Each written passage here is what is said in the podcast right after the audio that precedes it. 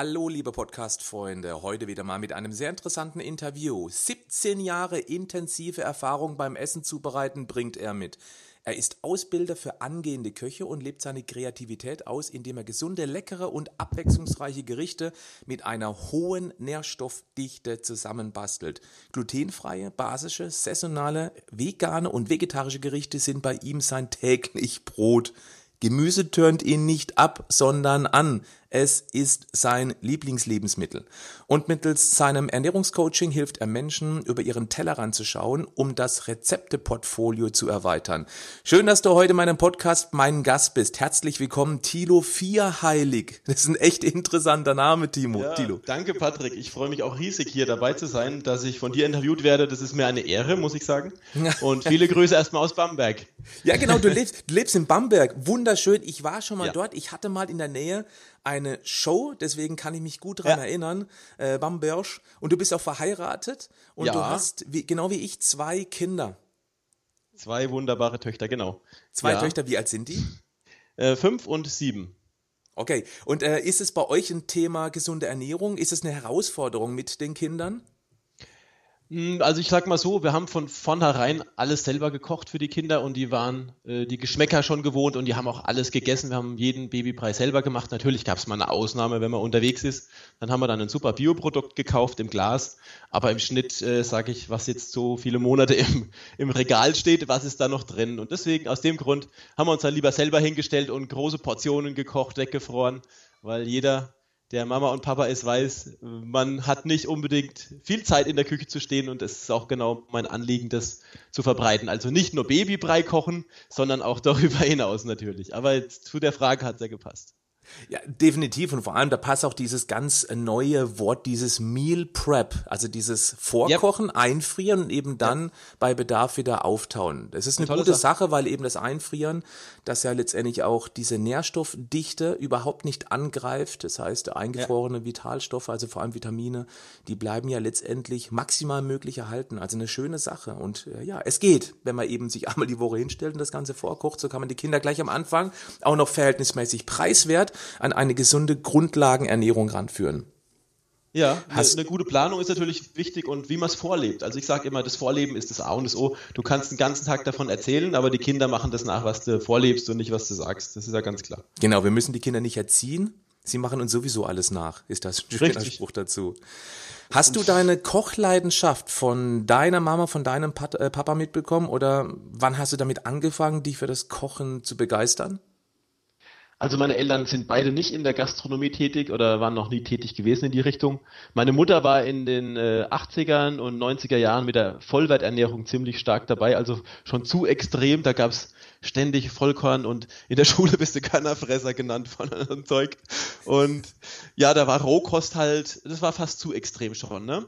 Ja, also wurdest du tatsächlich. da komme ich wieder. Wurdest du tatsächlich konfrontiert, auch gerade in der Schule? War das da damals ja, schon so ein Extrem? Definitiv. Ja, ja, ganz klar. Bei uns gab es ja immer selbst, selbstgebackenes Vollkornbrot, was ich auch klasse finde. Oder auch fand, das war auch lecker. Aber die meisten haben es halt nicht gehabt, ne? Und mhm. da bist du schon rausgestochen, sage ich mal. Mhm. Kannst du dich noch ganz, ganz dunkel dran erinnern, was es damals, ähm, wie alt bist du eigentlich? Ich habe noch gar nicht gefragt. 36. Du bist 36 Jahre. Das Baujahr heißt, 80, ja.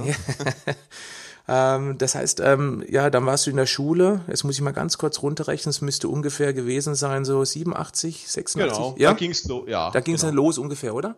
Ja, genau in dem Alter so, da war ich, war so 88, genau. Das war so die Zeit, wo ich dann täglich mein Vollkornbrot dabei hatte, ne? Also ist ja echt eine tolle Sache, wenn die Eltern auf sowas achten und wir machen das auch, aber wir machen mehr Ausnahmen, weil ich dann sage, sonst wird es zu interessant, weil irgendwann bist du dann aus dem behüteten Nest draußen mhm. und dann haust du dir alles rein, was geht. Ne? Kannst du dich heute noch ganz grob daran erinnern, was die anderen so dabei hatten? Oder ist es einfach zu lange her? Ja, das, das ist heutzutage auch noch so. Ähm, die, die haben dann Schokocroissants dabei gehabt als Frühstück oder äh, irgendwie Milchschnitte oder, oder sich den gesunden Eistee geholt der fast nur aus Zucker besteht, aber die, die Leute haben sich halt nicht mit beschäftigt und das ist zum Teil ja heute auch noch so. Es ist zwar besser geworden, kommen wir bestimmt auch noch zu, aber das Bewusstsein äh, entwickelt sich gerade massiv. Mhm. Es gab damals auch schon Menschen, die sich dann beschäftigt haben mit dem Thema gesundes Pausenbrot kam dann auf. Ne? Und dann ist in den Schulen von den Müttern äh, sind Aktionen gemacht worden, wo dann gesunde Hamburger gemacht wurden und Butterbrote mit Kräuterbutter, selber gebackenes Brot und so weiter. Das gab dann regelmäßig schon Aktionen, war meine Mutter auch dabei. Hat sie auch gut gemacht, muss ich sagen. Nur ein bisschen zu extrem manchmal. Ist interessant, weil ich bin Baujahr 74, also ich bin ein paar Jährchen älter und bei uns mhm. gab es sowas früher überhaupt nicht. Da wurde sich null mit dem Thema beschäftigt. Also was ja. da einige wenige Jahre zwischen uns Zehn dann tatsächlich später. ausgemacht haben, finde ich schon echt interessant. Zehn Jahre später ging es dann schon wirklich los, die ja. Vollwertküche, ne? Das war ja so äh, prädestiniert. Aber es gab ja, halt auch ja. sehr viel Milchprodukte. Das war halt der Nachteil, den ich jetzt anders lebe und auch verbreite. Hm, okay. Und gab es dann irgendwann einen Aha-Moment für dich, sodass du für dich diese Leidenschaft des Kochens entdeckt hast? Ja, also ich habe schon immer gern gegessen, also und, und, und, das war auch der Grund, weshalb ich dann äh, die Kochlehre angefangen habe. Ich wollte immer was zum Futtern haben. Äh, Essen war schon immer mein Hobby und Kochen ist es dann auch geworden mit der Zeit Beruf und Hobby zugleich. Sieht man und das hier eigentlich an, dass du ähm, nee, sehr gerne isst und kochst? Würde ich jetzt nicht sagen. Ich bin eher der der sportliche Typ, also eher, eher schlank als dick. Ich habe gerade erst lustigerweise letzte Woche in einer Küche gesehen, ich war unterwegs ja. und ich habe da einen Blick in die Küche werfen können. Mhm. Ähm, also nicht so eine private, eben eine öffentliche, also so eine Gastronomie. Gastronomie und da stand, mhm. da stand ein schöner Spruch, traue nie ja. einem dünnen Koch. ja, ja, also da, da gibt es ja so, so die Ansichten. Ne? Also ich habe jetzt viele, viele Köche schon gesehen und geleitet und kennengelernt. Und ich muss sagen, maximal die Hälfte war übergewichtig. Also die anderen haben es im Griff.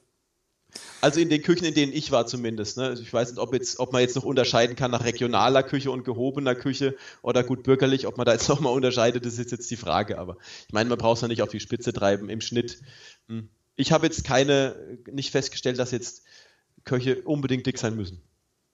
Und ähm, was mich auch wirklich, auf die Frage habe ich mich echt gefreut, weil es momentan ja so ein, ein Trend ist, seit einigen Jahren schon, orientierst du dich an irgendeiner Ernährungsideologie, also sowas wie Paleo, vegetarische Logianer, Makrobiotik mit einem Schwenk zum Pesketarier oder sowas? Ja, schöne Frage. Also de, de, deine Fragen finde ich klasse.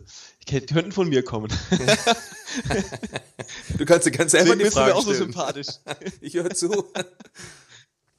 Ähm, äh, also, ich finde es nicht, nicht gut, wenn es zu extrem wird, sage ich mal. Und man kann nicht pauschal sagen, das ist das einzigst wahre Richtige, ist meine Meinung. Ich kann nicht sagen, Paleo ist das Beste und alles andere ist nichts. Man muss jeden Menschen individuell betrachten und jeder muss gucken, was zu einem selber passt und äh, wofür stehe ich, was sind meine Werte und Ernährung geht ja in, in viele Bereiche. Ich meine, wenn ich in den Kühlschrank von den Menschen gucke, kann ich mit Sicherheit einige ähm, Eigenschaften von den Menschen auch daraus schließen. Also das ist eine, eine Lebensphilosophie für mich auch. Mhm. Und ich möchte mich da auch nicht so, also ich möchte meine Ernährungsregeln haben und das empfehle ich auch den Menschen, halte deine Regeln fest, aber mache auch Ausnahmen. Gönn dir auch mal eine Auszeit von den strengen Regeln, weil wenn man sich kasteit, dann äh, verliert Essen den Genuss und äh, Genuss muss auf jeden Fall dabei sein, wenn es um Essen geht. Ja. Also kulinarische Freude ist gesundes Essen für mich, ne? Also Druck rausnehmen, denn ich bin auch der Meinung, Druck ja. erzeugt immer, zumindest auf lange Sicht, Gegendruck.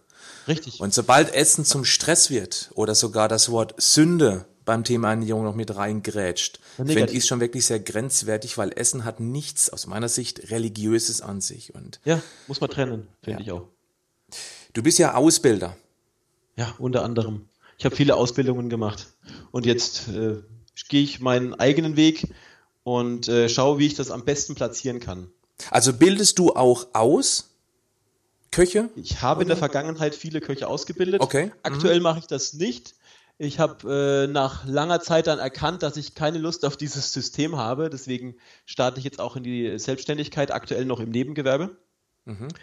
Ich werde aber das Thema auf jeden Fall wieder aufgreifen, weil es hat mir unheimlich viel Spaß gemacht und ich habe mich nach 14 Stunden Arbeit mit den Auszubildenden in meiner Freizeit hingesetzt und habe mit denen gepaukt, weil ich einfach den Anspruch habe, das weiterzugeben, was ich von meinen Küchenchefs über, ich habe äh, bei Küchenchefs von drei Generationen gelernt mhm. und wahnsinnig viel Input aufgenommen, alles wie ein Schwamm aufgesaugt, weil ich war da richtig wissensdurstig und wollte alles aufnehmen und das möchte ich auch weitergeben und es hat mir immer viel Spaß gemacht. Leider waren die Systeme oft so oder bis jetzt fast immer so aufgebaut, dass zu wenig Zeit für sowas war und die Ausbildung der Köche einfach zu kurz kam, weil der Auszubildende als Vollzeitkraft gesehen wird im Betrieb mhm. und da zu wenig Spielraum ist, um wirklich sich Zeit dafür zu nehmen. Okay. Und spürst du letztendlich jetzt auch gerade damals, als du Ausbilder warst, in dieser, in dieser Sparte spürst du ein steigendes Interesse, seitdem Lichter, Lava, äh, äh, Liecher oder wie heißen sie alle, Hensler schon ja. seit Jahren fast rund um die Uhr im Fernsehen kochen? Also Ausbilder ist ja eine, eine auch eine Lebensaufgabe, sage ich mal. Man kann den Ausbilderschein machen, mhm. aber überhaupt nicht geeignet sein dafür. Weil das bist du vom Typ her ich kann mir vorstellen, du bist auch ein sehr guter Ausbilder, weil du von der, von der Menschlichkeit einfach das Fachwissen rüberbringen kannst. Weil es gibt viele, die haben das, die haben es einfach drauf, sind perfekt in ihrem Fach, aber können es nicht vermitteln. Und wenn du das nicht hast, dann kannst du auch nicht ausbilden, das ist meine Meinung. Deswegen, ja. Also Wissensriesen, aber Umsetzungszwerge. Ja. Ich habe auch ganz, ich habe mit wahnsinnig tollen Köchen zusammengearbeitet, aber die konnten es einfach nicht vermitteln. Mhm. Und dann äh, ist es halt schwierig, ein Team zu leiten oder was weiterzugeben. Aber jetzt auf die andere Frage zurückzukommen. Also ich finde diese Entwicklung im Fernsehen, darum geht es ja jetzt, hm, teils, teils, muss ich sagen. Also es ist eigentlich Berieselung, ne? wenn man so sieht. Ja. Man, ich hole mir immer mal eine Anregung oder so, wenn ich mal, aber ich schaue gar kein Fernsehen mehr, schon lange nicht mehr, weil ich weiß nicht, das interessiert mich sehr selten. Das neue Format Kitchen Impossible finde ich ganz interessant, weil es in verschiedene Länder geht mhm. und die Kulturen mit reinkommen. Das finde ich sehr, sehr, sehr sehenswert. Aber sonst Fernsehen kommt bei mir fast gar nicht mehr vor. Und denkst du, dass sich die Esskultur hier bei uns in Deutschland oder Österreich, Schweiz äh, durch diese Fernsehpräsenz irgendwie verändert hat? Oder ist es doch eher sowas wie Lebensmittelpornografie nach dem Motto, so wie es da präsentiert wird, wird es niemand zu Hause nachmachen? Ja, schön gesagt. Also ich, ich denke, es verändert ein Stück. Also es gibt ja wahnsinnig viele Hobbyköche, also was die zaubern teilweise, ne, da da frage ich mich, wo haben die das gelernt? Ne? Also diese Begeisterung weckt es bestimmt in vielen und vielleicht auch das Bewusstsein im einen oder anderen für gute Lebensmittel. Das kann durchaus sein. Ne? Also wenn sich Menschen mit guten Lebensmitteln beschäftigen, ist ja schon mal ein guter Start, muss ich sagen. Man muss auch immer schauen, von wem gehe ich aus. Ne? Mhm. Ja, stimmt. Also ich habe mir damals sagen lassen, dass eben auch, es gibt ja wirklich fast in jedem Fernsehsender irgendwelche Kochsendungen und der Grund, das wurde mir zumindest gesagt, ist, weil die sich sehr, sehr preiswert produzieren lassen. Und weil ah, okay. sie eben doch eine, eine verhältnismäßig große Menschenmengen binden. Die Leute gucken also anderen tatsächlich gern beim Kochen und danach auch beim Essen zu. Ja, die Einschaltquoten sprechen dann für sich ne, in mhm. den Sendungen. Also es ist, ist ein Verkauf von, von einer Sendung, ja. Einschal es geht um Einschaltquoten. Das ist ja der Hintergrund des Ganzen. Immer, ja. Mhm. Aber äh, ich meine, äh, Essen ist nun mal ein Thema, was jeden beschäftigt oder beschäftigen sollte, weil da ist es halt einfach lebensnotwendig, ne? Nach einer gewissen Zeit. Genau, und dann macht es auch noch Spaß, wenn man beide ja. zusammenbekommen. Perfekt. Genau. Ja, du kostest genau. ja auch vegan, habe ich gelesen. Ja, unter und, anderem, ja. Genau, und ist das für dich so ein vorübergehender Trend? Oder hat äh, Veganismus, nennt man das so? Ja, eine ja, zeitlose Zukunft?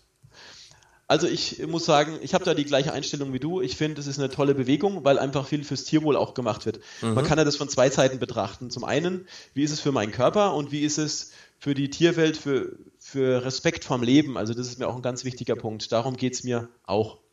Mhm. Also zum einen, was tue ich meinem Körper damit? Gutes, Schlechtes, weil wenn ich ein ein Schwein esse, was nur, nur im Stall war und kein Tageslicht gesehen hat, habe ich da gar kein Vitamin D mehr zum Beispiel. Ne? Also wenn ich, wenn ich Fleisch esse, dann sollte man wirklich auf eine sehr gute Bioqualität achten. Demeter empfehle ich da immer, weil da weiß ich, die haben die strengsten Richtlinien und da geht es mit guten Dingen vor.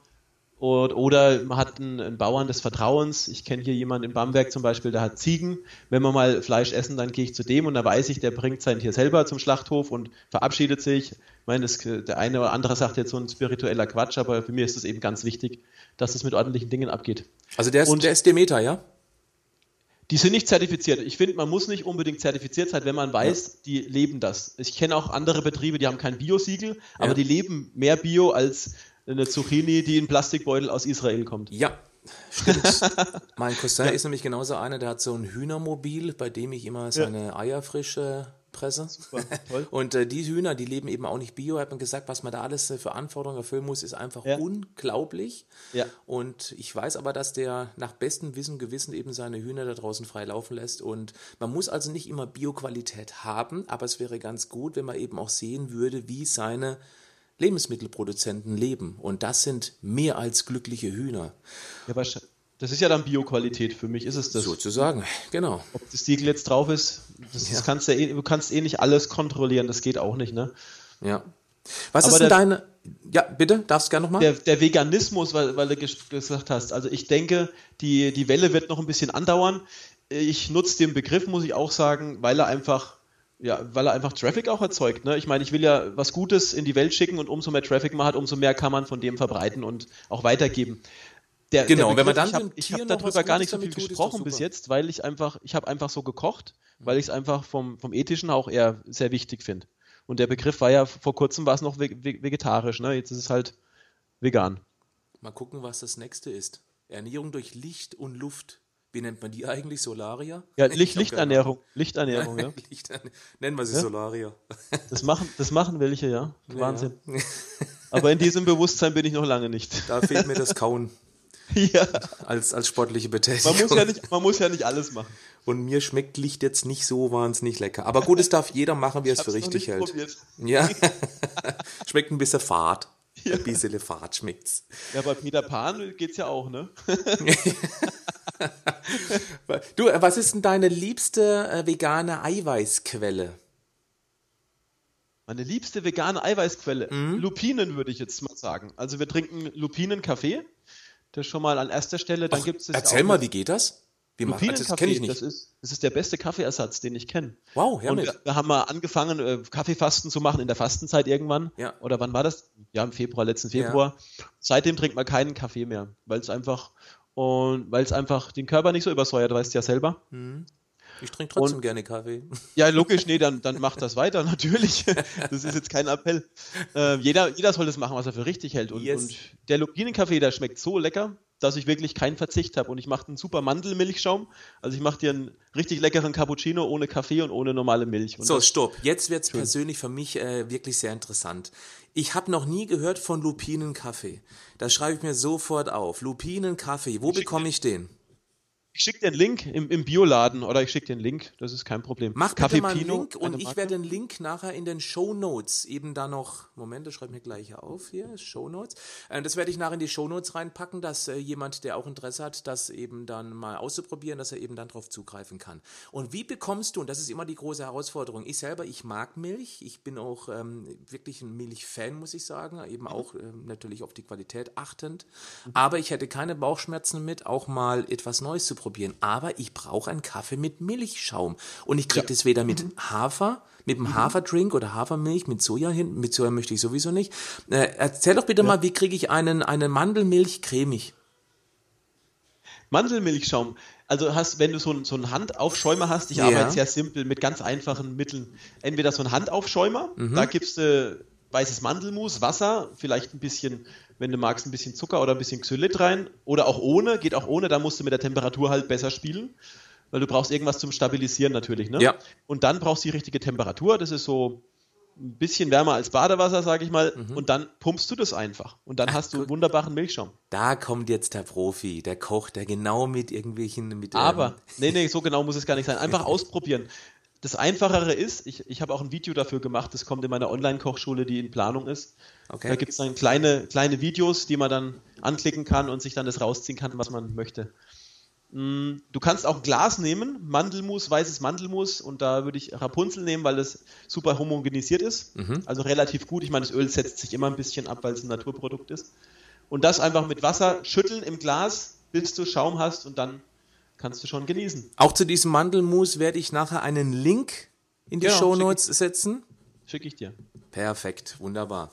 Sehr gut, das werde ich auf alle Fälle einmal testen. Vielen Dank für diesen direkten Praxistipp. Ja, So ja, muss sehr gerne. Also das ist praxisnah total bei mir. Das ist ohne geht's nicht. Ich bin jahrelang in der Praxis gewesen und ver, ver, vermittelt das auch so so nah wie möglich an der Praxis. Ich möchte auch zeigen, wie es geht. Ne? Also nicht nur sagen, das ist schlecht, sondern was ist gut stattdessen. Ja, das ich meine, mir immer Koch in ganz Theorie ist auch ziemlich langweilig. Ja, öde, aber es gibt's auch als Wissenschaft. ja, stimmt. Manche verwissenschaftlichen das dann. ne? Ja. Aber ja. Nascht ein Koch gerne, während Ja. er das Essen für, im Moment, ist noch nie fertig die Frage, während er das Essen für die Gäste kocht. Ja, ja, Und- definitiv. Und wie gehst du dann mit diesem Kalorieninferno um? Kann ein Koch dann überhaupt so etwas wie eine geregelte Essenszeit haben oder ist es bei dir in deiner Welt gar nicht so relevant? Das kommt auch auf den Betrieb an, in dem du dich gerade befindest, wenn du als Koch unterwegs bist. Es gibt Betriebe, die achten drauf, dass ihre, ihre Mitarbeiter ordentlich Pause machen. Zum Beispiel in der Schweiz habe ich gearbeitet, da war es ganz strikt mit Pause, da hast du einen Einlauf gekriegt, wenn, du- wenn du zehn Minuten zu lang auf der Arbeit gestanden warst. In Deutschland war das ganz anders, da war es ja andersrum. Da ist erwartet worden, dass du eine halbe Stunde vor der Arbeit kommst und eine halbe Stunde länger bleibst, freiwillig. Ja, so ist das verschieden von Land zu Land. Die Schweizer hm. achten mehr auf die Pausen. Interessant. Ex die ganz korrekt auch alles nach Rezept gekocht. Also in dem Betrieb, in dem ich war, und ich weiß, es ist in sehr vielen Betrieben wird so gehandhabt. Mhm. Wird sehr korrekt gearbeitet. Also, ich meine, es, es macht schon, macht schon Eindruck, sage ich mal. Und man lernt da auch sehr viel, ne? Also von Struktur auch. Aber jetzt bin ich von der Frage abgeschweift, glaube ich, ein bisschen. Ja, macht nichts. Also letztendlich, wie gehst du mit diesem Kalorieninferno um? Hast du irgendwie so eine Art Ausgleichsstrategie, wie ich sie immer meiner Community erkläre? Das heißt, du kannst gern äh, mal so viel futtern, bis der Magen mit dem Essen Tetris spielen muss, aber du solltest eben dann auch für den Ausgleich sorgen. Hast du sowas? Also in der Küche ist es ja so, also ich habe festgestellt über die Jahre, es gibt äh, zwei Typen. Einer, der bei Stress zunimmt, einer, der bei Stress abnimmt. Mhm. Und du hast in der Küche in der Regel Stress ohne Ende. Also ist die Frage, wie du damit umgehst. Und einer nimmt zu, der andere nimmt ab. Und ja, je nach Stoffwechseltyp auch, ne? Das weißt mhm. ja. Ja. Ja, also ich habe ich hab nie so zugenommen, dass ich jetzt dick geworden wäre oder so. Natürlich ist es ein ungesundes Leben. Du kannst ja auch total dick sein, ohne dass man es außen sieht. Ne? Wenn innen drin alles verfettet ist, das sieht man ja oft nicht. Ja, die nennen sich Fat Inside. Genau. Thin Outside oder umgekehrt. Thin dich, Outside, dich, Fat Inside. So werden sie bezeichnet. Genau. Ja, Aber für die, für, für die Leute jetzt, die zuhören, das ist auf jeden Fall ganz interessant. Man muss es nicht immer sehen. Ja. Und die unsichtbaren Sachen sind oft die gefährlichsten auch. Ja, genau, weil man eben nicht gegensteuert. Also gerade wenn das viszerale Fett um die Organe herum ist, hochgradig ja, entzündungsproduktiv. Ja. Und äh, das ist eben genau das, was letztendlich auch ähm, beispielsweise Arteriosklerose immer noch die Haupttodesursache vorantreibt. Ja. Das heißt, auch ein Dünner kann ähm, an Herzinfarkt sterben, weil er innen ja. drin, im Körper, um die Organe genau. rum angefettet ist. Ein sehr ja. wichtiger Punkt an dieser Stelle, weil es eben sehr gerne unterschätzt wird. Es gibt auch richtig fitte Dicke, das darf man auch nicht vergessen. Es gibt Menschen, Stimmt. die haben bestimmt 30 Prozent, 40 Prozent, ja 40 Prozent wird schon kritisch dann, aber 30 Prozent genau. Körperfett, aber die haben richtig Power, weil die machen eben auch Sport. Guck mal die Sumos an, ne? Was genau. die für eine Power haben, wenn die aufeinander prallen, da denke ich mir immer, wow. genau, die haben einfach auch nicht nur viel Fett, die haben wahnsinnig viele ähm, stoffwechselaktive Muskelmasse. Okay, Stark. von den Sumos zurück. Ja, eigentlich kann man da direkt äh, eine neue Frage anknüpfen. Wir sind eigentlich beim Sport. Ja. Ich denke nicht, dass ja, du als Sumo-Ringer aktiv bist, aber wenn du schlank Nein. im Schuh stehst, dann wirst du auch wahrscheinlich irgendeine Form von Sport machen definitiv. Also ich war schon immer sehr aktiv und musste mich immer bewegen. Das ist ja sowieso für einen Menschen das Beste, wenn man in Bewegung ist. Aber ich bin, ich bin schon immer am, am Suchen gewesen, was mache ich. Ich habe Tischtennis gespielt, ich habe Baseball gespielt, aber die Mannschaftssportarten gingen natürlich nicht lange. Ich habe mit 17 die Lehre begonnen und dann musste ich die Mannschaftssportarten ziemlich bald an den Nagel hängen. Ja, weil du kannst müssen abends in der Küche stehen. Genau, du arbeitest, wenn andere, wenn andere Freizeit haben. Das ist halt der Nachteil der Großen. Mhm. Ja, aber das ist eine eigene Welt. Also du rennst, du rennst also nicht nur ähm, von der Küche in die Kühlkammer. Du machst was genau? Nee, mittlerweile bin ich, stehe ich auch nicht mehr selber in der Küche. Mhm. Mittlerweile denke ich auch so unternehmerisch, dass ich kochen lassen würde. mhm. Also irgendwann werde ich mein eigenes Restaurant haben, aber das dauert noch einige Jahre, weil ich gerade noch am Aufbau bin. Aber ich, äh, ich handhabe das jetzt ein bisschen anders. Ich werde nicht mehr in der Gastronomieküche stehen, höchstens für Events und einzelne Aktionen. Das mache ich definitiv aber dauerhaft jetzt jeden Tag in der Küche stehen, dafür habe ich jetzt zu viele Ideen, die ich umsetzen möchte. Da, ja, das habe ich jahrelang gemacht. Und ähm, Du willst also ein eigenes Restaurant irgendwann mal haben. Gibt es so eine ganz grobe Jahresplanung? Also letztendlich jeder erfolgreiche Umsetzer, der hat ja eine Vision. Ja. Und der packt seine Vision auch ganz gerne in einen Zeitrahmen. Das ist ein sehr langfristiges Ziel. Ich sage mal zehn Jahre mhm. aktuell. Sehr gut. Und wie wichtig ist bei einem eigenen Restaurant sowas wie ein Michelin oder ein Sternekoch, also praktisch so, so, so ein Sterneprinzip, so Sterne-Ranking. Also die Michelin-Sache, diese Michelin Sterneköche, ja genau, Michelin. Okay. Michelin kann man auch sagen, ich weiß nicht, ist ja im Prinzip egal, jeder weiß, was gemeint ist. Die Auszeichnungen ähm, ist, ja, wenn, wenn man drauf steht, ist eine tolle Sache, aber ich sage, ich habe lieber ähm, das ein bisschen lockerer, muss ich sagen. Aber trotzdem Disziplin, sage ich mal, muss sein. Ein gewisse, gewisses Maß an Disziplin und Ordnung muss sein. Aber das eine hat mit dem anderen nicht immer was zu tun. Das ist fast ein bisschen überladen mit Strenge und, und äh, es geht mit Sicherheit auch locker, aber ich habe halt von vielen schon gehört und auch mit vielen Sternköchen zusammengearbeitet. Und es ist einfach eine oft sehr angespannte Stimmung, weil einfach der Leistungsdruck so enorm ist, um dieses zu halten. Und genau. es gibt ja auch viele Fälle, wo sie sich schon das Leben genommen haben, weil sie diesem Druck nicht mehr standhalten konnten und das Ach, ist schlimm. Himmel. Ja, ja, gibt's auch. Okay. Ähm, Thiel, aber das interessiert mich jetzt tatsächlich, weil du von enormem Druck sprichst und gerade Stress ist ja letztendlich äh, eine richtige, regelrechte Seuche geworden, weil wir gar nicht Richtig. mehr abschalten können, weil eben wir Genau. in einer wahnsinnigen Leistungsgesellschaft leben und das passt gerade wunderbar in dieses Thema rein. Ich verstehe nicht, wie das Michelin und dieses, dieses ähm, Sterneprinzip funktioniert. Kannst du mal in aller Kürze erklären, was da geleistet werden muss, um einen solchen Stern, so eine Auszeichnung zu erhalten? Also erstmal muss ein Kopf da vorne stehen, der grandiose Ideen hat oder Ideen übernommen hat von einem alten Sternekoch, die er dann umsetzt. Dann musst du ein Hochleistungsteam haben, die besten Produkte, die es auf dem Markt gibt, die perfekt in Szene setzen und akkurat jeden Arbeitsschritt von A bis Z durchplanen und einhalten. Ohne Wenn und Aber. Und dann musst du noch das richtige Geschirr, das richtige Ambiente haben, also ein grober Umriss jetzt von dem Ganzen, ne? Okay. Was ist denn so die höchste aller Auszeichnungen, die, ähm, die man haben kann als Das Restaurant? sind drei Sterne.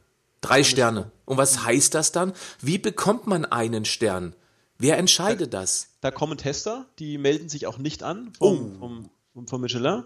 Das sind unangemeldete Tester, die kommen dann ins Restaurant äh, als ganz normaler Gast und essen dann. Und teilweise kennen die sich auch untereinander schon. Ne? Das ist natürlich dann, kann Vor- und Nachteil sein, je nachdem, keine Ahnung. Aber so ins Detail habe ich mich mit dem Thema auch nicht beschäftigt, muss ich sagen. Weil für, für mich ist klar, ich habe meine zwei Sterne schon, meine Töchter. Ich bin einen anderen Weg gegangen. Sehr schön gesagt. Weil die Zeit, du, du opferst da dein ganzes Leben für. Du hast auch keinerlei Freizeit mehr. Äh, auch in dem Bereich bist du so unter Spannung und es haben vielleicht viele geschafft, aber die haben dann wirklich sehr, sehr viel Lebensenergie reingesteckt. Also ist das eben auch, weil die eben permanent sich neu erfinden müssen? Genau. Unter anderem. Du musst einfach dauerhaft sowas von 100%, 1000% präsent sein, immer. Oder du hast halt wirklich das Glück, dass du dir ein tolles Team aufgebaut hast und das dann abgeben kannst. Ne? Soll es auch geben, aber wenn du mal an dem Punkt bist, glaube ich, kannst du gar nicht mehr wirklich abschalten, kann ich mir nicht vorstellen. Okay, also das geht nur mit absoluter Hingabe und Leidenschaft fürs Thema Kochen. Das ist nicht, äh, ja, verdient man gutes Geld als Sternekoch, mache ich mal. Es geht nicht. Da braucht es also wirklich dann die komplette Ja. Selbstaufgabe, also zumindest wenn man eben die anderen Bereiche noch mit inkludieren wollte, also sprich äh, Familie zum Beispiel. Ein Sternekoch mit Familie, geht das? Es, ja, es, es gibt viele, die Kinder haben. Ich weiß, ich kann jetzt nicht für jeden Einzelnen sprechen, Ja. aber ich stelle es mir schwierig vor. Also ich, ich würde es nicht wollen für mich. Weil ich weiß, zu welchen Zeiten ich unterwegs war und das ändert sich beim Sternekoch auch nicht, außer er ist an einem Punkt, wo er wirklich alles abgibt und nur noch Unternehmer ist und delegiert. Das gibt es natürlich auch, wenn du an dem Punkt bist, okay. Dann ist es wieder eine andere Geschichte, aber du brauchst halt wirklich dein Erfolgsteam, auf das du dich blind verlassen kannst. Ne? Mal ganz weit weg von diesen Sternen. Nimmt ein Koch, der so wie du auch ganz großen Wert auf hochwertiges Essen legt, Nahrungsergänzungen? Ja, weil unsere Lebensmittel, die sind nicht mehr so, wie sie vor 10, 20 Jahren waren. Es muss ja alles schneller wachsen und dann kommen noch verschiedenste Umwelteinflüsse, die auch enorm steigen dazu. Und auch die Monokulturen? Also Genau, das genau. gleiche auf dem gleichen Feld. Klar, dass der Boden Richtig, irgendwann genau. deutlich Ja, weniger. Magnesium hat zum Beispiel. Genau, da ist dann nicht mehr das drin, was wir mal hatten. Und ich habe es mal probiert, ich habe den Test bei mir selber, ich probiere mal alles selber aus, wenn es geht, außer die Wodka-Diät, die mache ich nicht. Verliere in fünf Tagen drei. Drei, drei Tage, ja genau. Verlieren in fünf Tagen drei Tage. Ja, gut. also ich sag, äh, wir sind darauf angewiesen mittlerweile, weil selbst wenn du die besten Bio-Lebensmittel kaufst oder selber anpflanzt, du kannst diese Mengen an, an Ne- Nahrungsmittel fast gar nicht zu dir nehmen. Ich habe es probiert, habe wirklich alles ausgemessen bis ins Detail und habe gemerkt, ich müsste so viel essen, dass ich jeden Tag mich nicht mehr bewegen kann, dass ich platze fast. Ne? Das ist interessant. Also gerade jemand, der wie du, also wirklich ganz großen Wert und als Gemüsefan auch noch obendrauf auf hochwertige extrem. Lebensmittel legt, sagt selber, ist trotzdem nicht leistbar. Jetzt guckt man sich mal den Durchschnittsbürger an, der ähm, eher ähm, gemüsephobisch ist, ja, Ja, ähm, richtig, oder auch schön. obstphobisch. Ja. Und ja, dann wird eben behauptet, ja, wir brauchen keine Nahrungsergänzung. Ich finde das sehr spannend. Kannst du mal sagen, welche Nahrungsergänzung du in deinem Portfolio hast? Also bei mir ist Vitamin C täglich auf dem Programm, dann Vitamin Mhm. Gepuffert D oder als Pulver? fast das ganze Jahr. Ich habe äh, Rose Hip, Rose Hip äh, Hagebuttenpulver ist das. 100 Prozent Vitamin Also gepuffertes, ja. Ja. Ähm, dann Vitamin D in Tropfenform. Ja. Fast das ganze Jahr. Also jetzt im Sommer habe ich zwei Monate keins genommen, jetzt werde ich aber wieder anfangen. Wie viel nimmst du ungefähr am Tag? Hm, zwischen 5 und 40.000 Einheiten. Am Tag? Mhm. Da kennt sich jemand aus. Ja, also es kommt, wenn, wenn ich weiß, mein Speicher ist leer, dann haue ich mir richtig rein. Ne? Wie da weißt du das? Angst. Hm, ich lasse regelmäßig testen beim Heilpraktiker, aber ich möchte es auch selber noch lernen, das Testen. Das kann man ja selber auch machen. Es gibt mittlerweile solche Homescreens, die man machen kann. Ja? Ja, okay. also man kann das soweit, ich weiß, auch mittlerweile zu Hause testen. Okay, ja, da also, lerne ich auch gern dazu. Ja, ähm, also du hast Vitamin D, du hast ähm, Vitamin C. Dann Vitamin K2 natürlich, ja. damit das Kalzium eingelagert Richtig. wird, weil sonst hat ein Problem. Genau, vielleicht ganz kurz die Erklärung, Vitamin K2 erkläre ich immer so, das ist praktisch dann das Lockmittel in den Knochen, was ist Kalzium. Was also ähm, durch Vitamin D wird besser Kalzium aufgenommen in den Körper, genau. aber noch nicht in die Knochen. Dazu braucht es eben das Vitamin K2. Genau. Habe ich auch schon mal in einer Folge erklärt, genau. Das ist ganz wichtig, dass man das in einer Kombination dann nimmt. Mhm. Dann ja, ähm, situativ halt einfach, wenn, wenn viel Stress ist, äh, merke ich dann manchmal, ich kriege manchmal Stromschläge und es ist ein Magnesiummangel zum Beispiel. Ne? Also der Körper schickt ja Signale, ne? Mhm. oder Augenzucken ist ja oft so Magnesium, ja. dann Magnesium hin und wieder. Mhm. Genau, genau. Hin und wieder Magnesium, das mache ich dann situativ. Und dann haben wir noch ein ähm, Breitband, also wo, wo verschiedene Spurenelemente mit drin sind das äh, hin und wieder auch. Und OPC dann gelegentlich, wenn man mhm. mal auf Reisen auch ist. Ja. Weil früher, früher, war ich auch in der Küche sehr viel gestanden. Hätte ich da diese Mittel schon gekannt, wäre natürlich sehr, sehr gut gewesen. Aber dann wäre ich wahrscheinlich auch nicht jeden Tag 16 Stunden in die Küche gegangen, hätte mich da hingestellt mit dem aktuellen Wissensstand. Na klar, ja.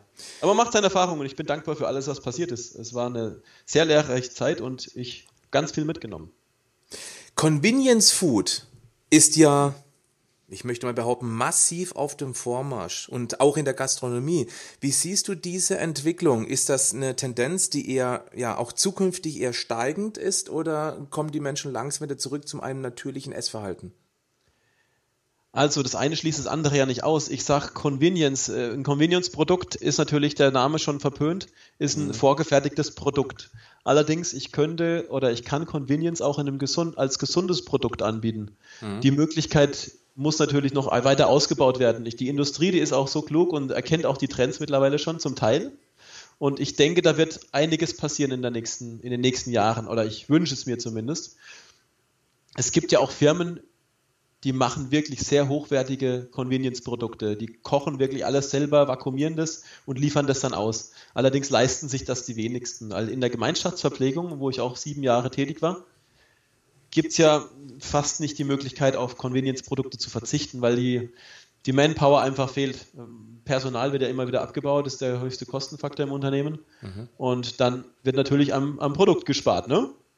Und da die meisten Bürger sich nicht mit dem Thema Ernährung beschäftigen oder viele nicht oder da nicht gerne Geld für ausgeben, sondern lieber schicke Auto haben, ist es halt mhm. so, dass dann ja die Masse dann siegt und billige Convenience-Produkte gekauft werden. Hast du ein Lieblings-Convenience-Food? Ja, mittlerweile, mittlerweile koche ich ja alles frisch und selber. Ich stehe ja nicht mehr so in der Küche, wie ich es mal mhm. gemacht habe. Das ist jetzt schon ein paar Jahre her auch wieder. Aber jetzt ein Lieblings-Convenience-Produkt, lass mich mal überlegen. Also irgendwas, was du praktisch der Community empfehlen kannst, wo du keine Bauchschmerzen hast, dass man da viel falsch machen kann.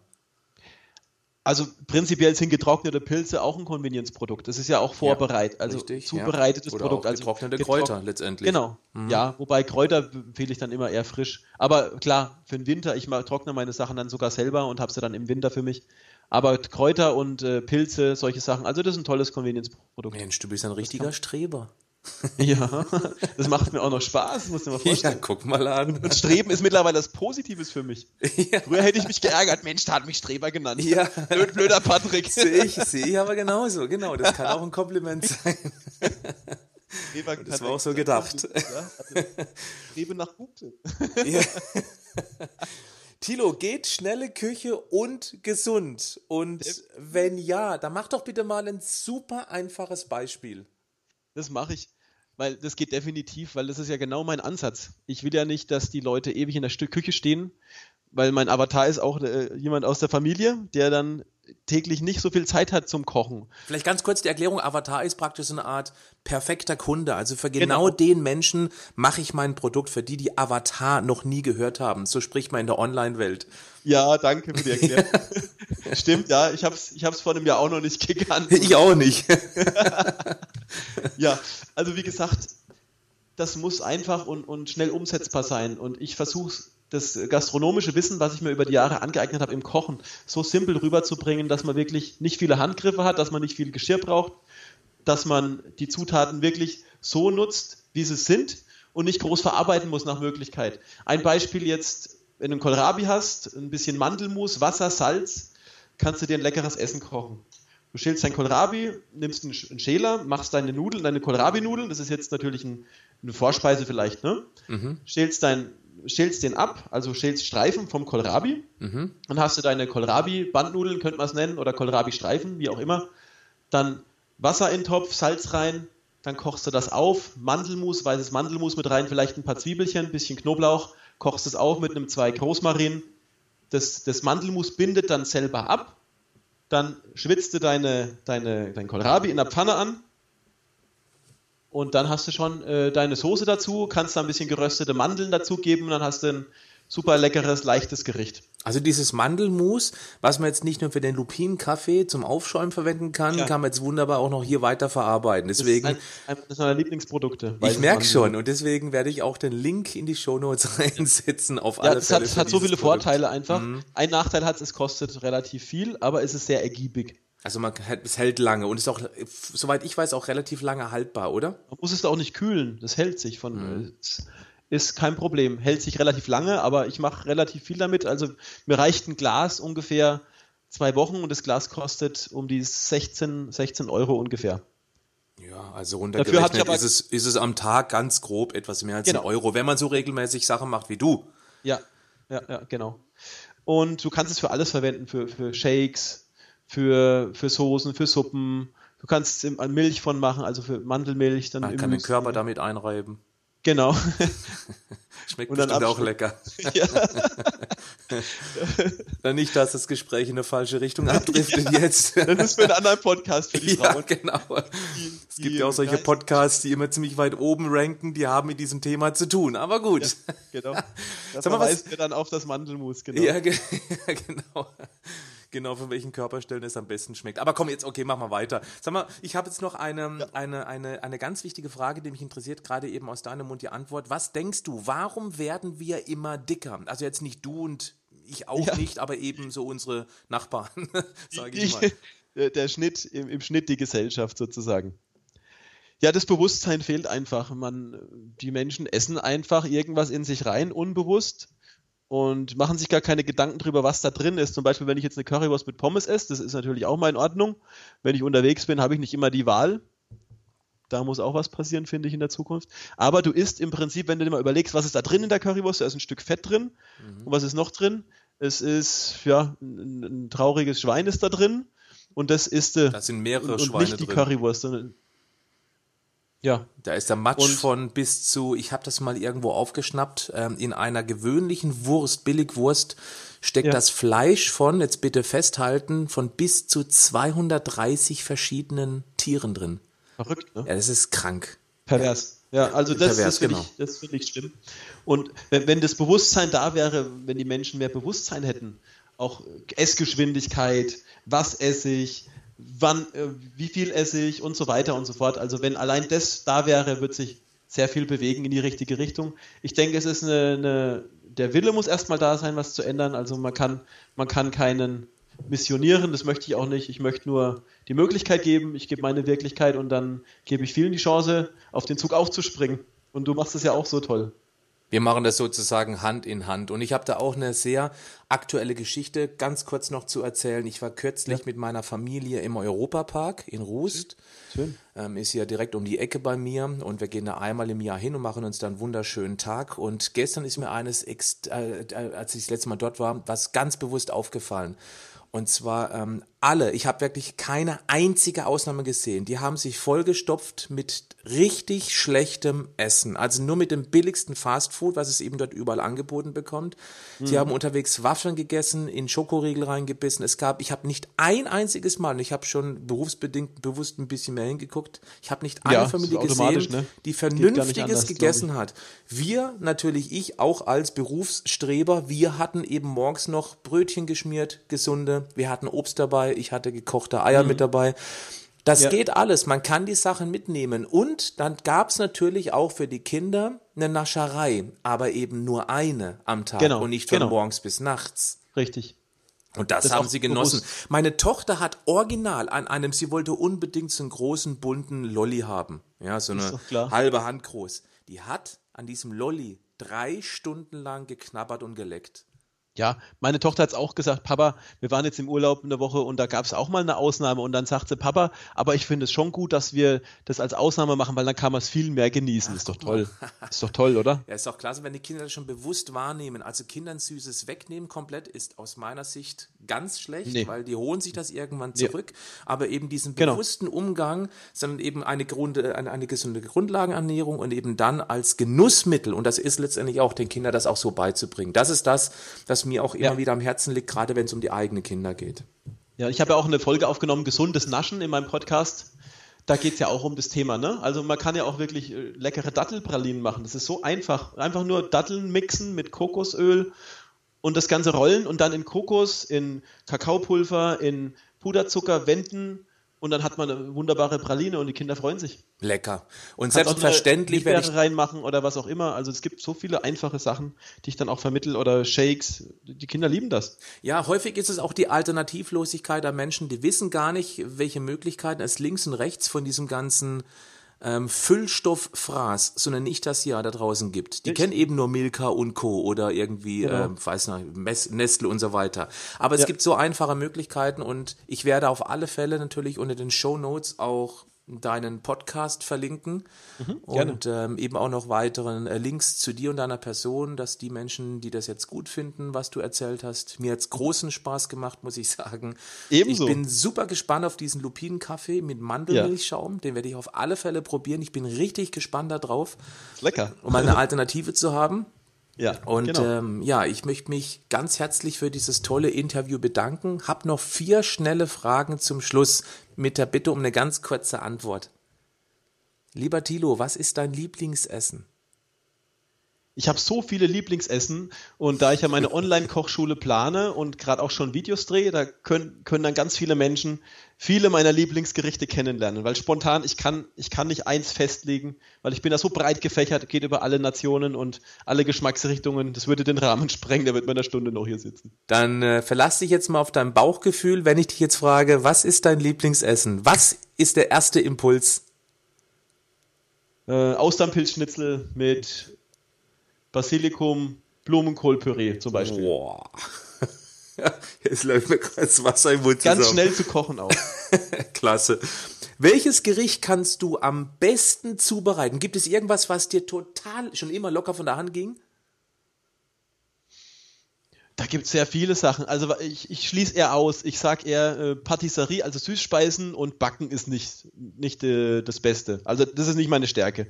Also warme Küche, Vorspeisen, Hauptspeisen, da bin ich relativ breit aufgestellt. Ich kann mich da schwer festlegen, muss ich ehrlich sagen. Das macht nichts. Ausschlussverfahren ist ja auch nicht schlecht. No? Was Nach ist Günther dein... ja auch Prinzip. ja, genau. Was ist dein Lieblingsbuch und warum? Willst du normal sein oder glücklich von Robert Betz mhm. zur Persönlichkeitsentwicklung. Da habe ich die letzten Jahre auch sehr viel äh, erarbeitet, äh, an der eigenen Person auch und auch mit anderen Menschen schon gearbeitet in Persönlichkeitsentwicklung. Das ist aber ein anderer Bereich, in dem ich tätig bin hat an der Stelle jetzt nichts mit zu tun. Aber dieses Buch hat mich stark bewegt, sage ich mal, auch mal abzugehen von dem, ja, was macht denn der Nachbar schon wieder oder wie tickt der denn so, bei sich selber bleiben und seinen eigenen Weg verfolgen. Toll, ich werde auch hierzu einen Link in die Shownotes machen für die Menschen, die das vielleicht eben auch hier äh, inspiriert. Ja, wenn man sich da öffnet, eine tolle Möglichkeit, ein neues Leben zu starten auch. Wow, okay. Und dein Lieblingszitat zum Schluss? Geht nicht, gibt's nicht. Immer dranbleiben. Also sein, seinen äh, Wünschen folgen und seine Träume umsetzen, auf jeden Fall. Geht das nicht, gibt's nicht, finde ich total klasse. Ja. Finde ich sehr gut. Etwas, was jetzt gehen muss, ist nämlich hier den Absprung zu schaffen. Lieber Thilo, ähm, ich mag es gern wiederholen, weil das kommt auch aus dem Bauch. Hat mir viel Spaß gemacht mit dir. Ich habe für mich ein paar spannende Sachen mitgenommen. Ich werde mir auf alle Fälle ähm, das Freut Mantelmus holen. mit ja. Sicherheit. Das Buch gucke ich mir an. Ich gucke mir selbstverständlich auch deinen Podcast an und ja, ähm, bin sehr gespannt auf deine Kochschule. Auch da freue ich mich drauf, dass man eben dann mit ganz einfachen Möglichkeiten selbst als ja. Nicht-Koch lernen kann, wie man eben Fall. unsere Lebensmittel so zubereitet, dass sie eben auch dann wirklich gut schmecken und schlank Nährstoffe. und gesund machen. Und? Nährstoffe, genau. genau. Nährstoffdichte war ja eben so ein ganz wichtiger genau. Punkt. Ja, ja. Gesund ist gleich lecker und Gerichte mit hoher Nährstoffdichte. Das sind so meine zwei Hauptslogans, die ich in die Welt schicken möchte. Wunderbar. Ganz herzlichen ja, Dank dafür. Ich danke dir und es hat mir riesig Freude gemacht. Und ja, hören uns wieder, hören und sehen uns bestimmt auch mal irgendwann. Ja, da bin ich ganz sicher. Liebe Podcast-Freunde, ganz große Bitte an euch. Die einzige Möglichkeit, diesen kostenlosen Podcast letztendlich irgendwie auch äh, zu bewerten, den gibt's bei iTunes, denn äh, das gibt's glaube ich, auch auf anderen Anbietern, wo man eben da mal sowas wie einen Daumen hoch machen kann. Das würde mich sehr freuen, wenn ich auf euch zählen könnte und ihr euch diese eins, zwei Minuten länger dauert es nicht Zeit nehmen würdet, um diesen Podcast zu bewerten. Wenn euch gefallen hat, selbstverständlich. Und ich freue mich, dass ich euch zukünftig nicht nur weitere spannende Themen rund um dieses Thema Ernährung, Gesundheit, Fitness liefern kann, sondern eben auch weitere spannende Interviewpartner wie den Thilo. Bis zum nächsten Mal. Euer Patrick Heitzmann. Schön, dass ihr mit dabei wart. Bleibt gesund, aber macht auch was dafür.